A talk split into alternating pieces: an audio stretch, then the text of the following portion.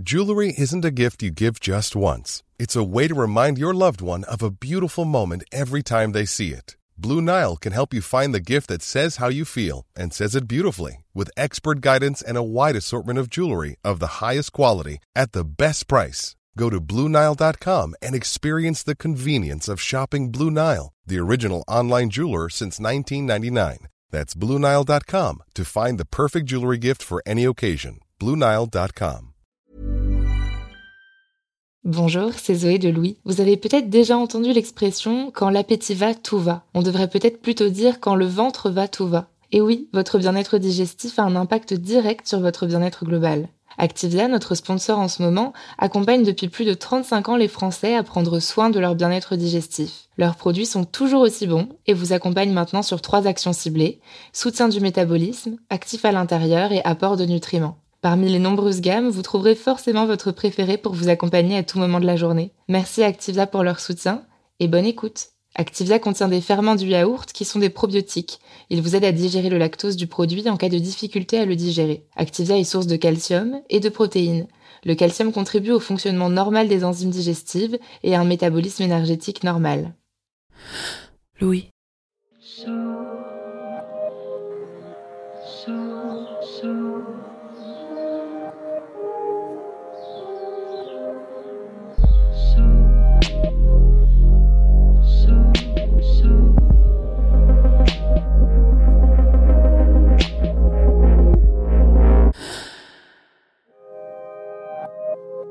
Dans la série à succès Sex Education, Eric, le meilleur ami du personnage principal Otis, est une figure qui parvient à réconcilier plusieurs facettes de son identité. Eric est un jeune homme, homosexuel, qui vient d'une famille nigériane, qui a un style vestimentaire flamboyant et un rire tonitruant.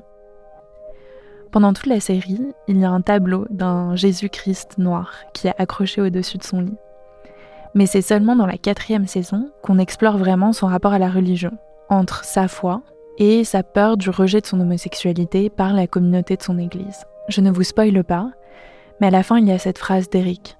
Je ne peux pas être quelqu'un que je ne suis pas. À la fois il ne peut pas ne pas aimer les hommes, et il ne peut pas non plus ne pas être chrétien. Il parle vraiment d'exorcisme. Je comprends pas qu'est-ce qu'un exorcisme, en fait, vient faire avec l'homosexualité. Je, je, comprends pas. Alors, quelle réconciliation est possible? Dans cet épisode de Passage, Jean-Michel et son amour de Dieu et des hommes, avec Daniel, au micro de Bénédicte Gilles. Je suis Louise Emerlet, bienvenue dans Passage.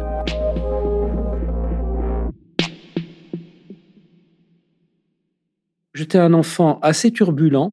Les seuls lieux où j'étais vraiment en paix et, serein, euh, où mes parents n'avaient rien à me dire, c'était dans les églises. Donc on allait toujours visiter des églises. Et je suis euh, très vite euh, touché vraiment au cœur par le visage innocent du Christ une catéchiste nous avait offert à la fin d'une séance des bandes dessinées représentant la, la, vie de saint, mais parmi ces bandes dessinées, il y avait une qui euh, relatait la dernière étape de la vie du Christ, à savoir son procès, sa passion et sa mort. Et moi, j'ai pris cette bande dessinée-là et je tourne les pages. Alors, est-ce que je savais bien lire ou pas? Je ne sais pas. Les images n'étaient pas de grande, grande qualité, mais je tourne les pages et j'arrive aux dernières images où, voilà, on fait subir au Christ bah, la mort, quoi. Et là, je, pleure, toutes les larmes de mon corps, et je m'adresse à cette image en lui disant, mais comment on a pu te faire toi ça alors que on m'apprend que tu as été que l'amour, la bonté.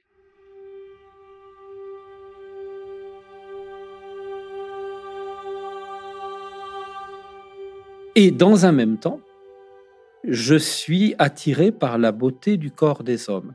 Les grandes sorties annuelles euh, où tous les villages quasiment se réunissaient à Albertville, c'était les fêtes foraines. Et moi, j'allais, mes parents nous offraient des tours de manège à ma sœur et à moi-même. C'était l'époque de May Brandt, un artiste voilà, qui était très beau gosse, comme on dirait aujourd'hui, enfin bon, avec ses, chemises ouvertes sur son torse poilu, des, pantalons hyper moulants.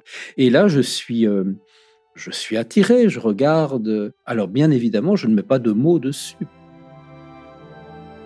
Et quand on en parle dans les repas familiaux, c'est pour évoquer soit des trucs euh, glauques, sales, des rencontres qui se passent dans des WC publics, des gens qui sont pris en flagrant délit, donc la, police, donc ça crée une ambiance à la fois glauque et, de peur. Ou alors, on parle aussi dans ma famille d'un de mes cousins et on dit de lui Gilbert a des mœurs à part. Et moi, dans ma tête d'enfant, je me dis, il est comme moi.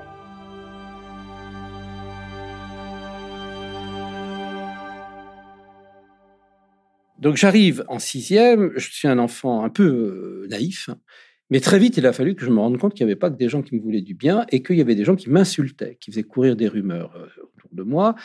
Et je vais effectivement avoir la selle de mon vélo, mon cartable tagué à la craie. Je vais avoir des insultes qui vont me tomber dessus euh, dans la cour du collège. Je vais en avoir dans, dans les couloirs du collège. Je vais faire euh, développer toute une stratégie pour éviter mes harceleurs. Je vais être tétanisé, paralysé par ces mots. PD, enculé, tapette, ces mots qui sont rentrés comme de la merde dans mon cerveau. Je suis dans un mutisme, donc je vais pleurer la nuit dans mon lit, en faisant bien attention que personne ne m'entende. J'ai à ce moment-là, quelques années auparavant, une de mes tantes, une des sœurs de mon père, qui, qui s'est suicidée en, se jetant sous un train. Et mes parents, par délicatesse, bien évidemment, ne vont pas annoncer cela euh, aux enfants que nous étions, ma sœur et moi, mais je vais, euh, je vais entendre un peu ça et je, vais me dire, bah, je vais faire comme Tante Marie, quoi. Je vais euh, me jeter sous un train, comme ça, ça sera fini. Et ce qui est très difficile pour moi, c'est que mes camarades, ils, devinent ce que je suis, parce qu'effectivement, je suis bien attiré par les garçons, et c'est bien ça qu'ils voient. Je peux pas faire croire que, que je vais sortir avec des filles, c'est pas possible. Alors, qu'est-ce que je vais faire? Bah, Je vais mettre le turbo sur la dimension chrétienne et spirituelle, et là, je vais dire, bah, moi, je suis appelé à être prêtre.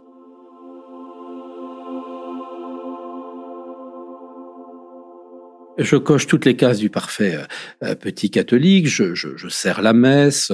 On me voit euh, pieux, les mains jointes. voilà, quand j'ai une aube pour servir la messe, je, je, suis tout à fait dans mon élément. Et dans un même temps, je commence à avoir des désirs de plus en plus forts. Et, et à l'époque, bien évidemment, il n'y avait pas 36 moyens. Je suis comme attiré parce que j'avais entendu parler que les choses ça pouvait se passer dans des toilettes publiques, dans les toilettes publiques de la gare d'Albertville qui étaient peut-être les toilettes les plus abordables pour moi.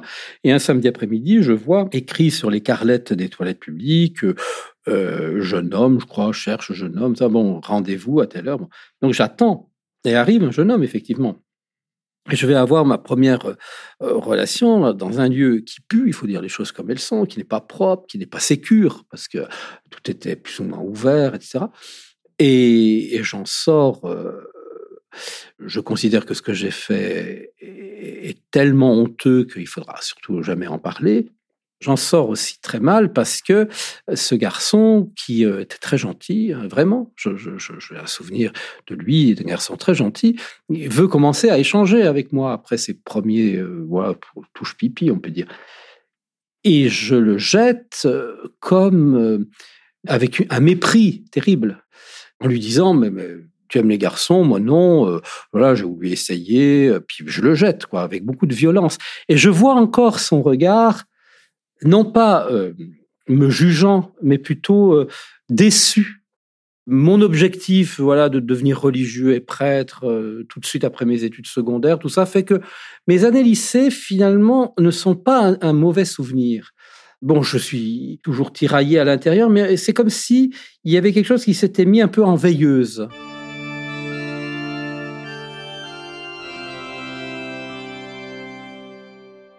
Je quitte la Savoie à 18 ans, euh, aux grandes dames de mes parents, hein, qui auraient voulu que je poursuive mes études. Je suis majeur, je quitte ma famille, euh, en disant même à mes parents, euh, tout bien, vous n'y comprenez rien, bon, le Seigneur Dieu m'appelle, et j'arrive à Montpellier, au couvent des Carmes. C'est une maison fermée, avec un cloître, une chapelle, un jardin. Et là, il y a une vie de, de prière, une vie d'études aussi. Et moi, j'arrive là, bon, très très heureux dès les premiers jours, mais on me dit, bah voilà, on va faire les choses par étapes. Donc, tu seras d'abord euh, ce qu'on appelle euh, regardant, et puis plus tard postulant. La période de regardant, je loge au couvent et on me propose euh, d'avoir un mi-temps de travail à l'extérieur. Donc, je vais travailler comme ASH, donc agent de service hospitalier dans un bloc opératoire, dans une clinique de Montpellier le matin et l'après-midi, je suis au couvent. Je vais avoir les clés de la porte d'entrée du couvent, donc je rentre et je sors quand je veux.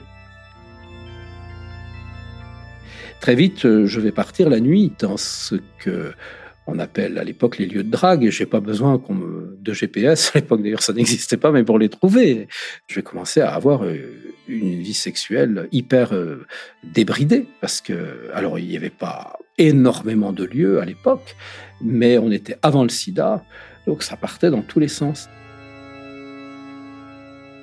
Il y, a, un Jean-Michel de la nuit, un Jean-Michel du jour, un Jean-Michel pieux au couvent la nuit qui vit des trucs euh, voilà, très compulsif, en plus dans un jardin public, parce que il faut, bien penser que je ne vais pas chez les gens, je refuse toujours les invitations. Alors je me retrouve aussi dans des, dans des cinémas porno, à l'époque, il y avait des cinémas porno ouverts sur la rue, euh, hétéros, hein, des films hétéros, euh, porno hétéros, et, mais bon, il y avait beaucoup d'homos qui allaient là-dedans, parce que c'était les seuls lieux euh, voilà, de, drague possibles, mais bon, c'était glauque au plus haut point.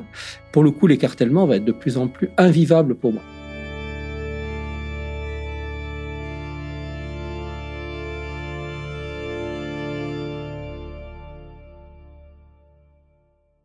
Je parle à, un jeune frère un, soir, je lui dis, euh, ben voilà, je, suis attiré par les garçons, mais je suis plus qu'attiré, j'ai des relations sexuelles. J'ai peur d'être jugé, j'ai peur d'être exclu, ce qui va pas être le cas. Et en même temps, je suis soulagé parce que parce que c'est quand même un secret que je tiens depuis euh, des années quand même. Hein. Donc c'est la première fois que je vais pouvoir balbutier des mots. Et lui euh, va me dire une parole finalement qui va me qui va me soulager. Jésus va te guérir. Tu es fait pour être prêtre, on le voit. Tu es fait pour être religieux chez nous. Tu as une vie de prière, puis on voit bien que tu es fait pour cela, pour cette vie-là. Donc ne t'inquiète pas, ça va, ça va rentrer euh, dans l'ordre d'une certaine manière et tu deviendras euh, religieux et Jésus va te guérir. Et il m'a proposé, bon, immédiatement, hein, dès le soir même, de voilà, de, me confesser. Je reçois donc le, pardon de Dieu là, ce, soir-là. Et il me dit, tu sais, euh, ici à Montpellier, il y a aussi un groupe de prière du renouveau charismatique qui se réunit dans une église, Sainte-Thérèse. On va y aller et puis tu demanderas la prière des frères et des sœurs, c'est-à-dire dans un petit groupe euh, un peu plus restreint dans une petite pièce, une petite chapelle, on pouvait se mettre à genoux et demander qu'on nous impose les mains pour euh, une intention particulière. Il y avait tout un petit groupe là et, chacun posait sa main sur ton épaule ou ton dos ou ta tête même. Donc moi j'ai fait ça et j'ai demandé euh, que l'on prie pour que je sois guéri de l'homosexualité. Ça va marcher pendant quelques semaines. Bah, je vais pas aller dans les lieux de drague, mais très vite ça recommence. Et puis ça commence à atteindre mon équilibre affectif. Et quand je vais commencer à entrer véritablement dans la deuxième étape, c'est-à-dire le postulat après être regardant, là, il n'y a plus de travail à l'extérieur. Donc, il n'y a plus de raison que j'ai les clés. Hmm, ça ne se justifie pas.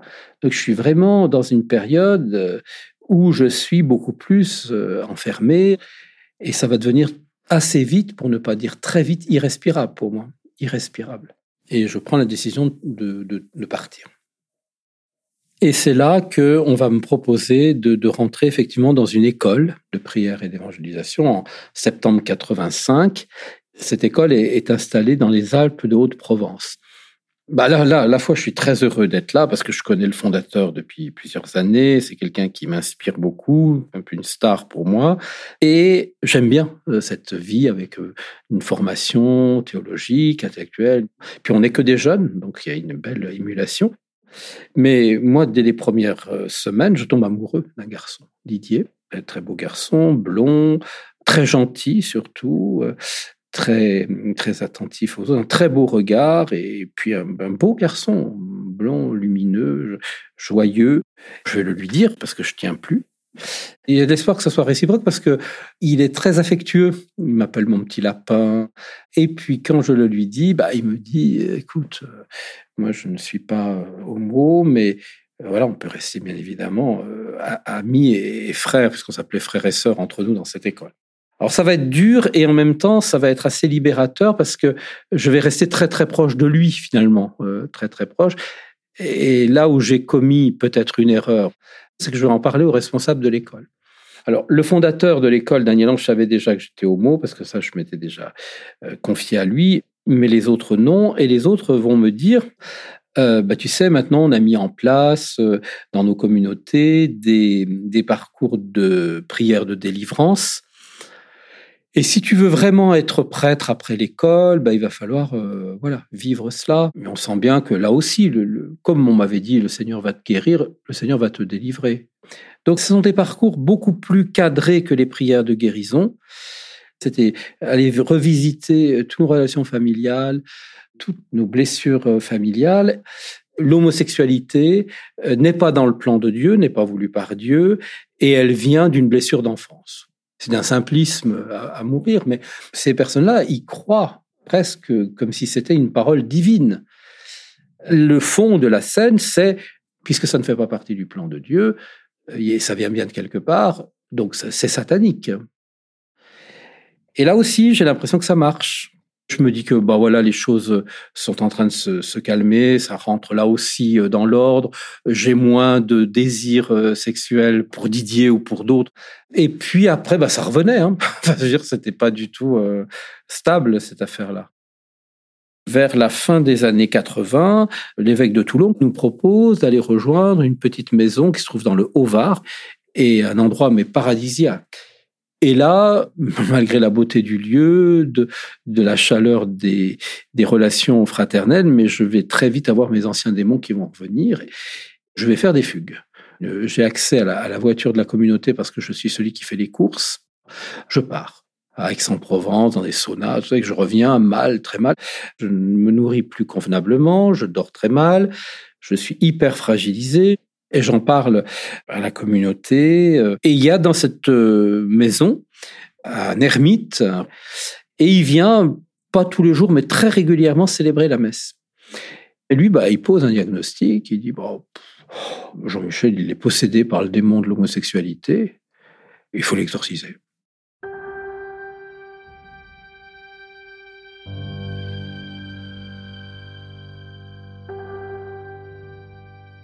On me dit que voilà, il va y avoir euh, une prière sur moi le soir en huis clos. Et on me parle d'exorcisme peut-être quelques heures avant.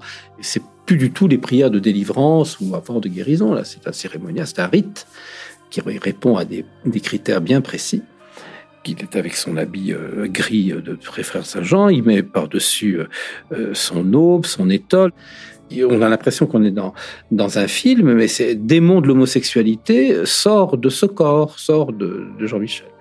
Et donc mon corps va réagir, je vais me commencer à rentrer en convulsion, je vais me taper la tête contre les carrelages de la chapelle, qui sont noirs, blancs, je me tape la tête là contre, je commence à baver, à hurler.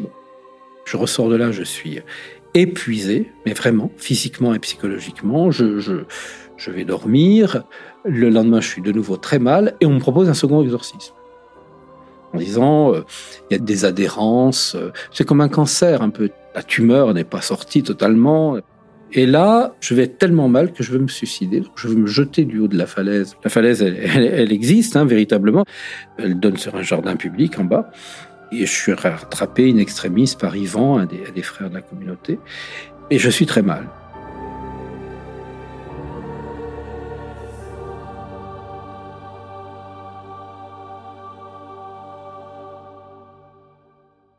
Là, ma sœur me téléphone, me dit euh, J'entends à ta voix que tu vas pas bien. Elle me dit Tu bouges pas de là où tu es, j'arrive. Donc, elle a fait les 400 km avec une de ses amies qui avait le permis. Elle est arrivée dans ce jardin public, là en bas. Et là, sur un banc, je lui ai tout dit. Je lui ai fait ce qu'on appelle aujourd'hui un coming out. Je lui ai tout raconté. Mais je ne lui raconte pas ce qui se passe dans l'intimité de, de la chapelle.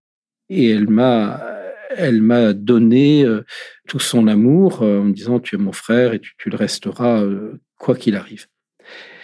Elle a dû rester peut-être, pas, deux ou trois jours là, dans cette communauté, et elle est repartie en Savoie, et j'étais tellement fatigué qu'on m'a proposé de d'aller me reposer en Suisse, chez un prêtre, ami de la communauté. Et il m'accueille dans son presbytère, un très beau presbytère en Suisse, un chalet de montagne, magnifique. Je suis bien, quoi, peut-être 24 heures. Mais très vite, euh, je commence à avoir des angoisses, à être pas bien. Et il avait été au courant hein, de ma situation. Et il va me dire, euh, il y a un laïc là qui a des dons euh, d'exorcisme pour chasser les démons. Donc on va y aller. Donc on y va. Et là, je vais vivre cinq exorcismes.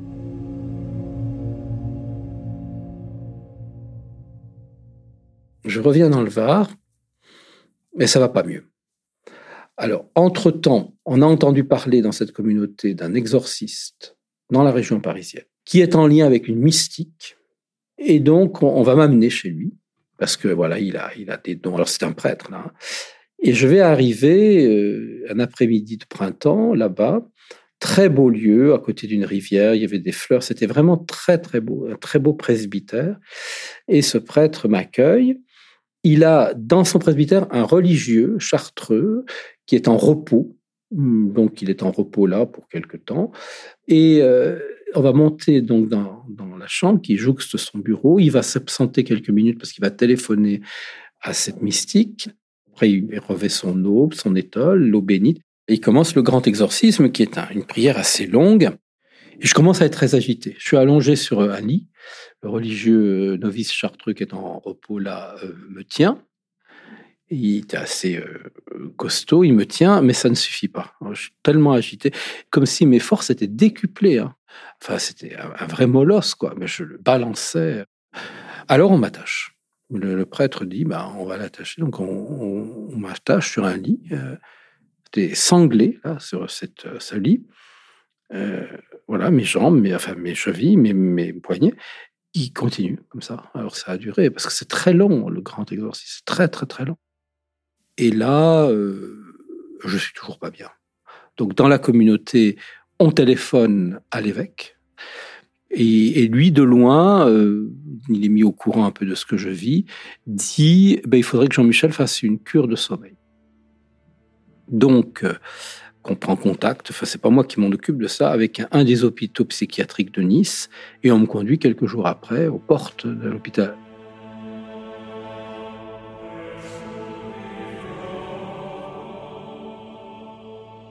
J'arrive là, on est au mois de mai-juin, il fait très chaud en sandales. On est devant les grilles de l'hôpital avec un de mes amis qui a été séminariste avec moi, Philippe. Et là, je vois derrière une fenêtre où il y avait des grilles, euh, des mains comme ça, et quelqu'un qui est en train de chanter, alors qu'on est au début de l'été, il est né le divin enfant, qui était un chant de Noël. Je dis non, ils ne m'auront pas. Non, non, je rentrerai pas là-dedans. Ça a été une espèce de prise de conscience d'un coup, là le retour sur le plancher des vaches savoyardes, enfin le, réalisme, je pars en courant. C'était très clair dans ma tête. Si je rentre là-dedans, je n'en sortirai pas. Et Philippe me rattrape, non pas pour m'obliger à rentrer dans l'hôpital, mais pour me dire non, non, mais ne t'inquiète pas, on va trouver une autre solution. Et on part en Provence, où j'avais un ami moine. On lui raconte en deux mots ce que je vis, et lui euh, dit à Philippe, je le garde ici. Euh, euh, donc il me garde peut-être une quinzaine de jours. Et c'est là que j'ai vraiment pris conscience que je tournais une page et que je ne serais jamais ni religieux ni prêtre. J'ai le souvenir d'être dans un lit, dans le lit de la chambre où j'étais, d'avoir eu cette prise de conscience. C'est comme si le, le plafond se rapprochait de moi et que je, je touchais à nouveau le réel. Il y a quelque chose de vertigineux et en même temps ça m'apaise parce que il y, a, quelque chose d'une liberté qui est en train de m'être redonnée. Alors pas tout de suite, hein, mais progressivement.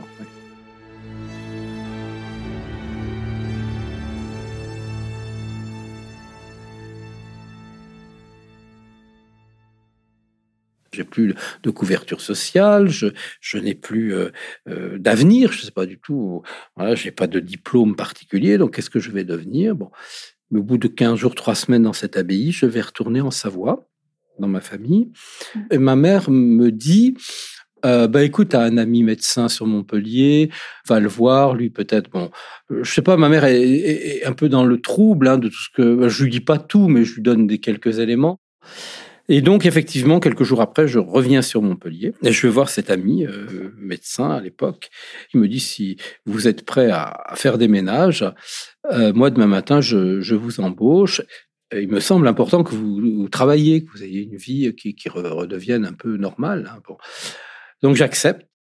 Et je vais reprendre une vie, bah, effectivement, normale. Je travaille la journée, j'ai mon petit studio, je vais payer mes premières factures d'électricité, de, téléphone, et je m'habille un peu comme tout le monde. Et puis un jour, je croise dans la rue un prêtre qui était curé à Montpellier qui était aumônier d'un collège. Et il me dit, mais ça te plairait pas d'être surveillant dans un collège? Bah, je lui dis si. Donc la, rentrée suivante, j'ai j'ai commencé à être surveillant dans un collège. J'ai repris des études de théologie. Et c'est là que le 1er février 92, donc, je rencontre Daniel.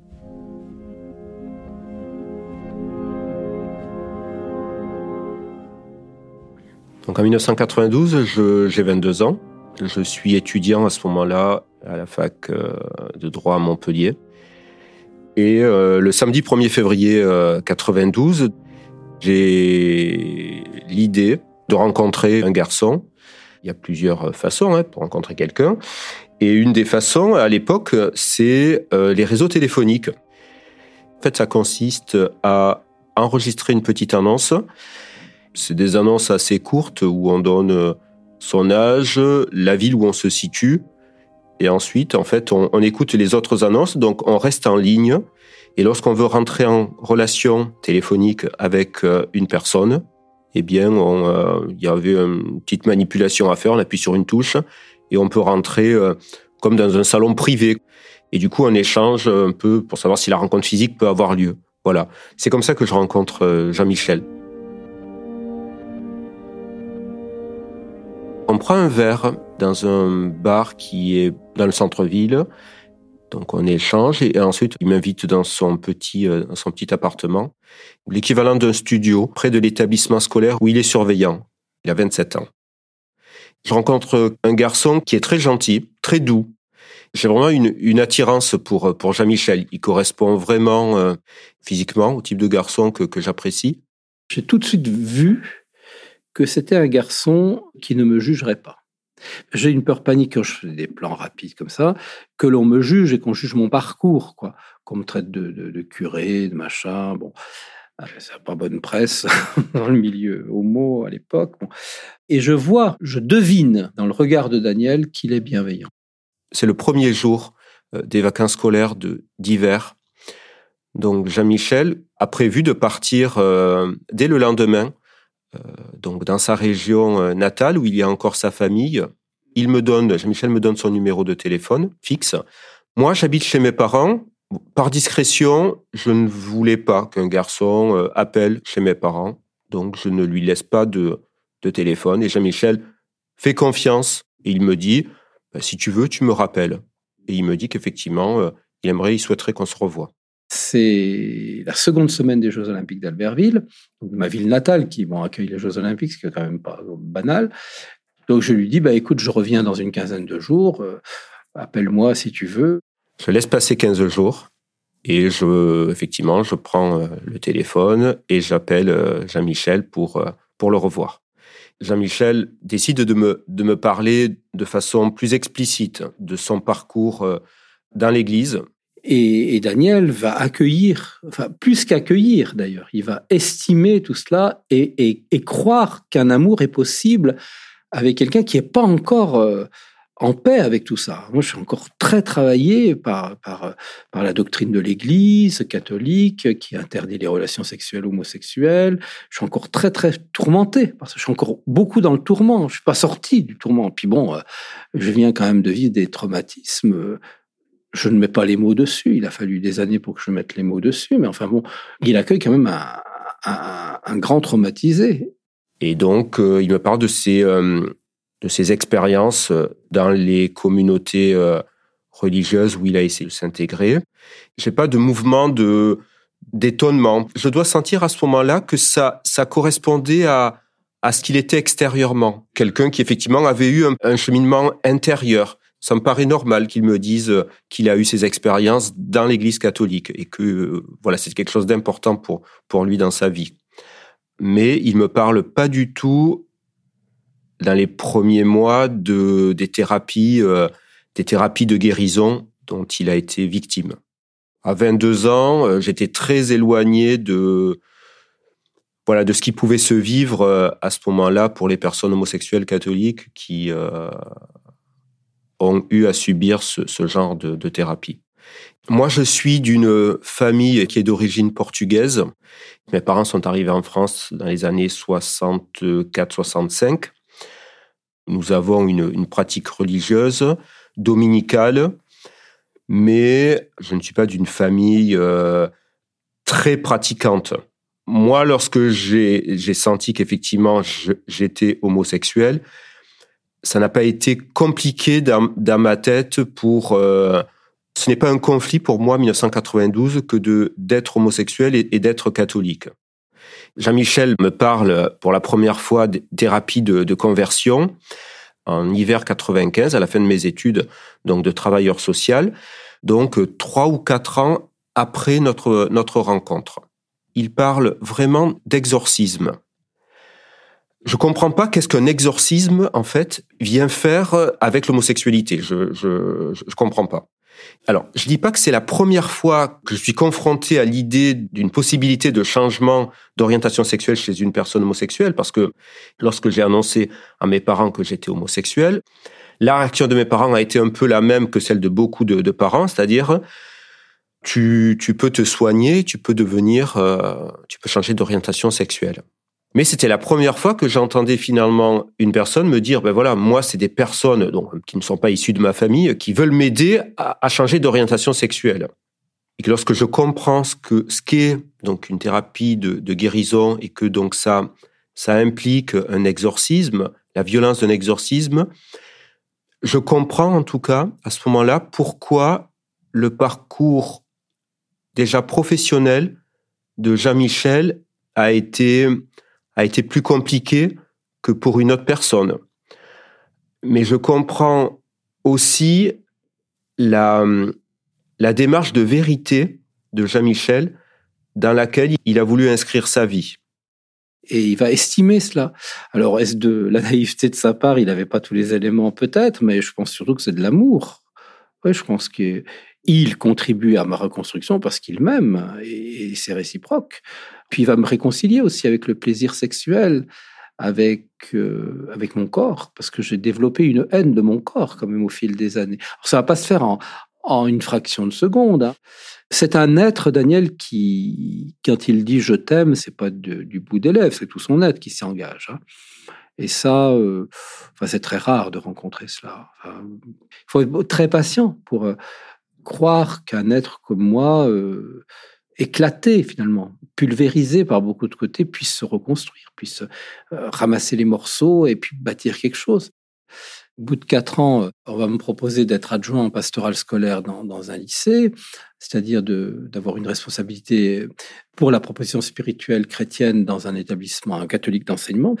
Je vais découvrir à ce moment-là que de cette vie explosée euh, par les thérapies de conversion, cette violence, etc., va, naître une force, une force créatrice. Le désir que naisse au sein de l'Église une, fraternité de prière au service des personnes homo à l'époque, bon, on se rajouter ensuite au fur et à mesure des rencontres les personnes trans, va prendre tout doucement forme. Au début des années 2000, 2004 exactement, va naître la communion Béthanie, une fraternité prière œcuménique aussi, ouverte à des catholiques, des protestants et autres, euh, sur euh, cette thématique d'une ouverture à tous, et particulièrement aux personnes homo et trans, pour offrir des retraites spirituelles. Et c'est dans ce contexte-là que va se déployer, euh, comme une terre de fond, mon combat politique donc, je, je, me suis engagé euh, au sein d'un collectif qui s'appelle euh, Rien à guérir, qui a été fait, euh, qui a été créé juste après la diffusion du documentaire d'Arte Homothérapie conversion forcée pour recueillir la parole de victimes, de rescapés de thérapie de conversion. Et à ce titre-là, j'ai été invité effectivement à, à être auditionné à l'Assemblée nationale, au Sénat, quand on a, euh, en République française, euh, voulu voter la loi euh, interdisant les thérapies de conversion.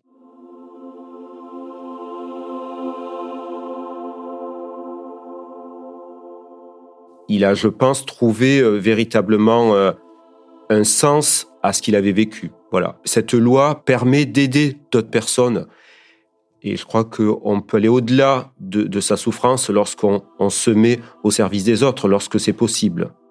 Je suis dans la seconde mi-temps de ma vie, j'ai 58 ans. Donc, La seconde mi-temps, bien sûr, on la vit pour soi, mais surtout pour eux, pour les jeunes, et en particulier là, pour les jeunes LGBT, QIA+, qui, pour la grande majorité d'entre eux, sont dans une quête spirituelle très forte. Ça, je le vois énormément sur les réseaux sociaux, je, reçois énormément de, de, messages, et je ne voudrais pas qu'ils se fassent happer par euh, des groupes, des personnes, des individus qui leur voleraient leur jeu et qui seraient dans une, tentative d'emprise ou d'obscurantisme, d'où que ça vienne d'ailleurs, hein, mais là particulièrement dans mon domaine, dans le christianisme.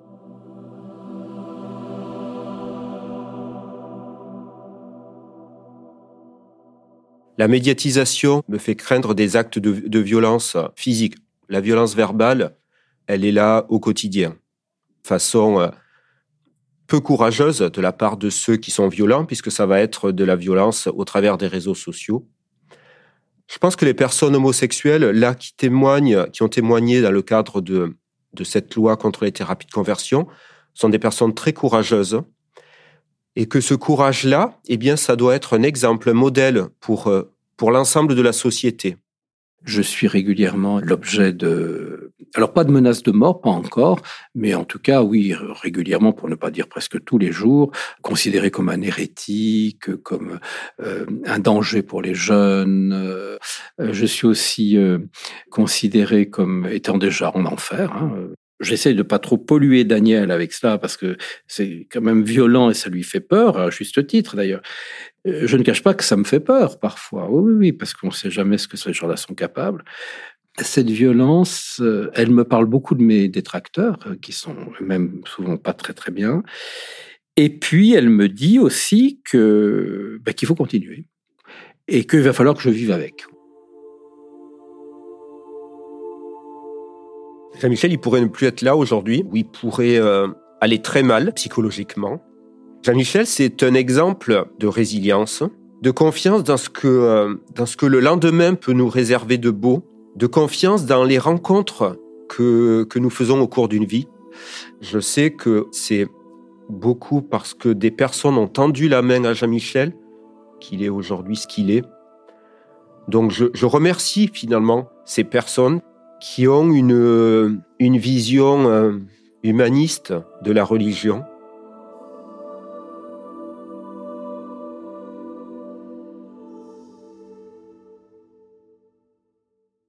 Il y a des moments où tu te dis, mais tout ce que j'ai vécu, tout, absolument tout, même parfois des petits détails qui te reviennent comme ça, mais aujourd'hui, ça prend sens. Ou plus exactement, c'est même encore plus fort, ça prend feu. Ça éclaire quelque chose, ça, réchauffe quelque chose. Ça, c'est juste fabuleux. Ça, c'est ça l'unification. C'est que c'est quand tu peux dire, je ne, je ne jette rien, je prends tout, tout le bois là qui est en moi, parfois même un peu pourri, euh, tout ça, eh ben ça peut prendre feu.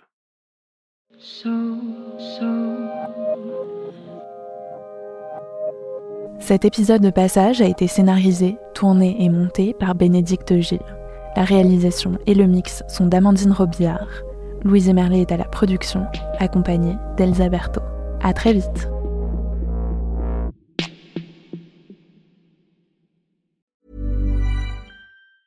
Hi, I'm Daniel, founder of Pretty Litter. Did you know cats tend to hide symptoms of sickness and pain? I learned this the hard way after losing my cat, Gingy. So I created Pretty Litter, a health monitoring litter that helps detect early signs of illness by changing colors, saving you money and potentially your cat's life. Pretty Litter is veterinarian developed, and it's the easiest way to keep tabs on your fur baby's health right at home. Go to prettylitter.com and use code ACAST for 20% off your first order and a free cat toy. Terms and conditions apply. See site for details. When you need mealtime inspiration, it's worth shopping Kroger, where you'll find over 30,000 mouthwatering choices that excite your inner foodie. And no matter what tasty choice you make, you'll enjoy our everyday low prices, plus extra ways to save, like digital coupons worth over $600 each week. You can also save up to $1 off per gallon at the pump with fuel points. More savings and more inspiring flavors make shopping Kroger worth it every time. Kroger, fresh for everyone. Fuel restrictions apply.